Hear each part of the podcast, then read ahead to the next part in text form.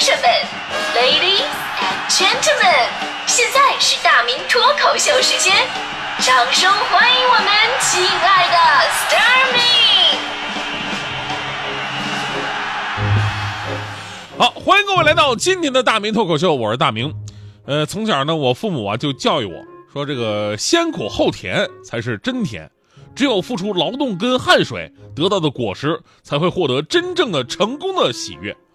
我一直都非常信服这句话啊，直到有一天我们班啊大扫除，我呢作为生活委员，一马当先的带领着同学们把教室打扫得干干净净。这个时候，我擦了擦额头上的汗水，我微笑着对同学们说：“啊，劳动之后得到收获，还有什么比这个更值得喜悦的吗？”大家纷纷点头，只有同桌说：“有，那是不劳而获。” 你专业拆台啊！当时我以我两道杠高贵的身份，我驳斥我同桌无知腐化的观点。我说：“我告诉他，我说，当你努力了。”你才会知道一切得来是多么的不容易，才会更加的珍惜结果。而坐享其成，你则完全体会不到成果的重要，你懂吗？呃，我同桌当时不置可否。这么多年过去了，现在他信不信这句话我不太清楚，反正我已经不太相信这句话了。你就好比吃饭吧，做饭吧，做饭劳动的那个就是做饭的那个人，往往是做完了他都吃不进去，而不做饭的往往比谁吃的都香。如果他还可以不负责刷盘子、洗碗的话呢，那吃的会更香，对吧？所以不劳而获真的是挺好的呀。我一直觉得吧，在教育孩子关于劳动观念的时候吧，其实可以省去这些诸如什么啊干活吃得香的这种主观麻醉的说辞，咱们不如现实一点，就直接告诉他们不干活没饭吃。我告诉你啊，或者说你要不干活的话，你站着睡觉晚上啊。不劳而获这个词只有在家里面才有，等你离开了父母的庇护。世界上就再也没有什么不劳而获了。当你习惯了坐享其成，又不得不面对现实的残酷，那个时候你就会变成全世界的笑话。比方说，接下来咱们要说的这么一位准网红啊，当年呢有这么一条新闻，标题是“男子偷车被抓，竟称看守所比家好”。视频当时播出之后啊，这里面那个偷电瓶车的嫌疑人周某莫名其妙的就在网上火了。原因呢是记者问的，说你这么年轻，身体健康啊，为什么不选择找份工作而去偷窃呢？结果周某就说出来了接下来很长一段时间流行的话，他说：“打工是不可能打工的，这辈子不可能打工的，做生意又不会做啊，就是偷这些东西才能维持自己现在生活的样子啊。呃，进了看守所就感觉回到家一样，呃，在看守所里的感觉比在家里感觉好多了啊，里面个个都是人才，说话又好听，我超喜欢里面的。而至今呢，他用自己的实际行动践行着自己说出的话，他已经进去四次了。”虽然之前关于他的新闻并不多，但是他却已人已经成为了某些群体的一个传说。在网上面有以他名字命名的贴吧，有属于他的微博、抖音话题，啊，有他的表情包和各种的 P 过的海报，有他头像的 T 恤。说实话，这是我干了十五年广播想要达到却没有达到的影响力。结果这哥们接了四次局子就做到了。然而这一次他再次进入到公众的视线，则更加具有社会话题度。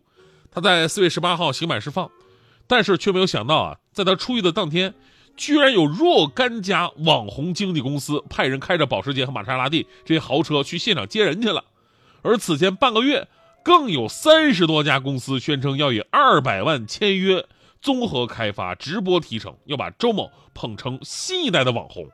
你说说，一个从来不想劳动，因此作奸犯科进去好几次的人。最后反倒是因为这些负面影响力，有机会成为了公司力捧的网红，让我再次感觉被狠狠的打了脸。谁说成年人的世界没有不劳而获的？而大迪同学看到这个新闻之后啊，无言的流下了泪水。同样是主播，为什么有的人能不劳而获，而有的人却却偏偏劳而不获？但是这事儿吧，其实令我最惊讶什么呢？就是就网红公司找到这个当当网红这事儿。就在网络上还能引起争议，就是大家伙对这事儿居然是有争议的，竟然还有人说说，难道释放人员没有资格去找个正经的营生吗？非得把他们逼回去再再回去犯罪吗？更奇葩的是，还有人建议说可以让他直播带货卖这个电瓶车，呼吁正能量，不要再违法。真的，虽然说咱们的节目呢一向以温和保守、明哲保身的评论为主啊，但是遇到这样的评论呢，我还看到好多人点赞，我真的是忍不了啊！你们这都是什么脑回路啊？这个啊！我们当然希望啊，他出来能够找个正经工作，可别一而再再而三的，呃，不不好意思，他早就超了啊，可别再五再六的犯罪了。但是我觉得呢，网红在这种公共平台上有影响力的岗位啊，真的不适合他。你说他上来宣传什么呀？啊，宣传一个不想工作的人，为了一己私利违法犯罪，而且多次被抓的人，是可以通过他的这些卑劣的行为成为网红的。然后请老铁双击六六六小小礼物走一波，对吧？这我想起了《古惑仔》里边有一句台词，进去待个两三年，出来你就是大哥。最讽刺的是。你要是明星的话，是这待遇吗？明星这边一旦有什么劣迹行为，以后就不会再找他上台曝光或者参加什么影视剧的作品了，对吧？结果呢，这位是劣迹斑斑，然后还能凭这个出道，你这么一比，明星确实惨，是吧？以后有机会登台的时候吧，你说这个绝活是唱歌，那个绝活是跳舞，到他这儿表演个绝活吧，偷电瓶车。当然了，据周某的家人透露啊，至今周某还没有真的跟哪家公司签约，也许这些公司也是借机会炒作一把自己。所以，其实咱们透过周某这个事儿吧，你会发现他这个偷电瓶车的个人的行为对社会的危害没有那么的大。我们真的希望他不要再回头走老路，找到人生的一个意义。其实这事危害最大是什么呀？对社会潜在危害最大的反倒是这些毫无底线的网红公司，为了制造话题、吸引流量，可以说不顾道德底线，没有廉耻之心。而支撑他们这种做法的，其实是网络视频直播平台的监管不力，甚至是睁一只眼闭一只眼。在这里边起到了很大很大的一个负面作用。咱们再说上周末上了热搜的这么一件事儿，就是大衣哥朱之文家门被踹开这个新闻。我相信很多朋友也看着了啊，就是两个没什么素质的人想见传说中的大衣哥，然后跑到人家门口喊他，然后就又把人家的门给踹开了。大衣哥呢最近还表示啊，我理解他们，我不追究。后来这事在网上闹大了，再加上有人报警，这才把那两个人抓了，拘了十天。但最可恨的，咱们说其实远不是这两个肆无忌惮踹门的人。而是围观拿着手机拍视频的村民，他们是常年驻守在大衣哥家的门口，天天喊人，有的时候还往里边扔东西，就是为拍到大衣哥。他们拍的目的呢，也不是说我我多喜欢他，而是拍完了发到网上，可以老铁双击六六六小小礼物给我刷一波，都是这目的。这些年来，这帮人就把大衣哥理所当然的当成了自己赚钱的工具，而他们则是那个理所当然的不劳而获的人。所以这次外面有人来踹门。他们拿起了手机，不是说我为了在这拍证据呢，而是在拍段子。对于这种内容，已经是涉及到他人隐私了，而且并未经由他人同意而放到网上的视频，那么平台是不是也要承担法律责任呢？这些年啊，这个网络视频直播的兴起呢，让全民都有了展示自己的平台，也有全民当网红的这么一个机会。但是，即便是经过这么长时间的管控，如今的视频平台网红主播素质仍然是参差不齐，有好的，也有很多是游走在法律的边缘，甚至是远远的跌破了道德的底线。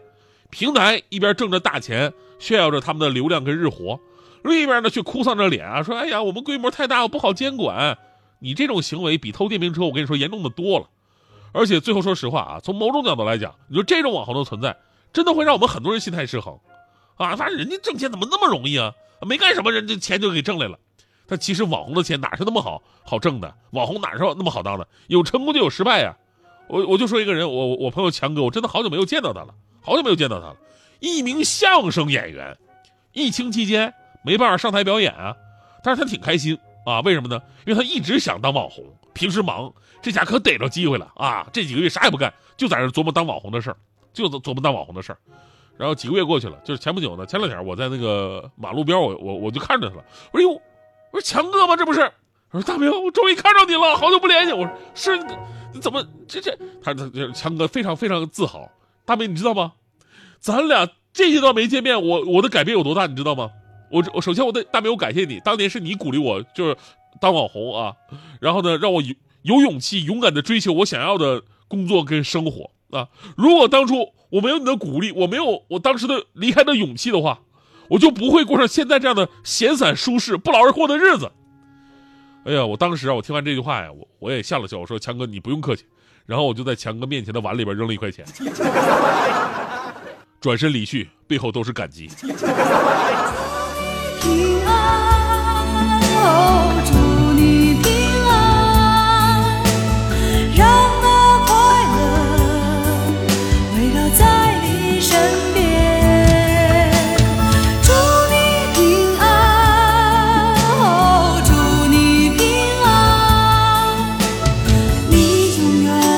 see